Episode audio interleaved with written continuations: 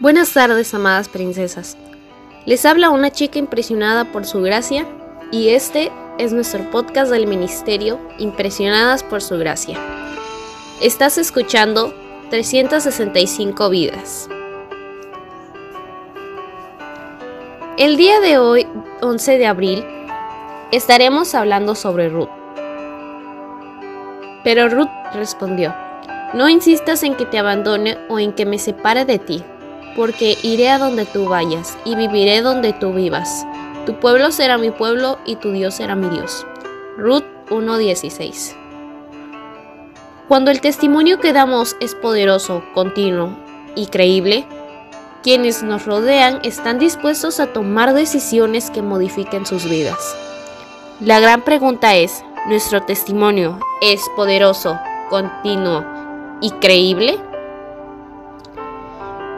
Un testimonio poderoso, cualquier orador medianamente preparado lo puede dar. Pero Noemí no debió haber predicado ni un solo sermón. No podemos esperar que una actitud correcta perdida en un mar de acciones incorrectas convenza a alguien. Noemí debió haber dado un testimonio positivo diariamente. Si lo que decimos no está tan lejos de lo que hacemos, podemos hacer que la gente crea en lo que estamos diciendo. Seguramente Noemí actuaba y hablaba en una sintonía tal que la hacía una persona creíble. El secreto hoy es el mismo. Unir los tres elementos para hablar, mostrar y reflejar a Cristo. Ruth no solo se enamoró del hijo de Noemí, también se enamoró del Dios del hijo de Noemí. Esta familia le mostró un Dios por el que valía la pena dejar todo y aventurarse en una tierra extraña.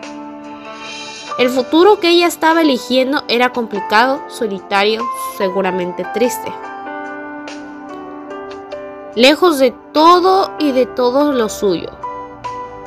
Pero ella lo elige porque sabía que había algo que valía la pena. Ella tiene un concepto correcto de Dios. Por más que todas las circunstancias mostraba lo contrario. Ruth tenía muchas razones para decidir no elegir a Dios. Estaba sola, era viuda, era pobre, era extranjera. Podía creer que Dios era el culpable por todas las desgracias que le habían ocurrido. Tenía derecho cultural al hacerlo. Pero por alguna razón ella lo eligió y lo eligió hasta la muerte. Elegir a Dios no es cuestión de perspectivas. Elegir a Dios no es una inversión en la bolsa de valores para ver qué resultado va a dar. Quien elige a Dios lo hace sin importar lo que parezca, sin medir posibilidades. O Dios es el centro de tus decisiones o no es tu Dios. Si eres como Noemí, alguien que ya lo conoce y que intenta seguirlo, muéstralo como una realidad absoluta en tu vida. Refléjalo en tus palabras, en tus acciones, en tu vida. Si eres como Ruth, alguien que lo está conociendo, no saque cuentas, confía en él.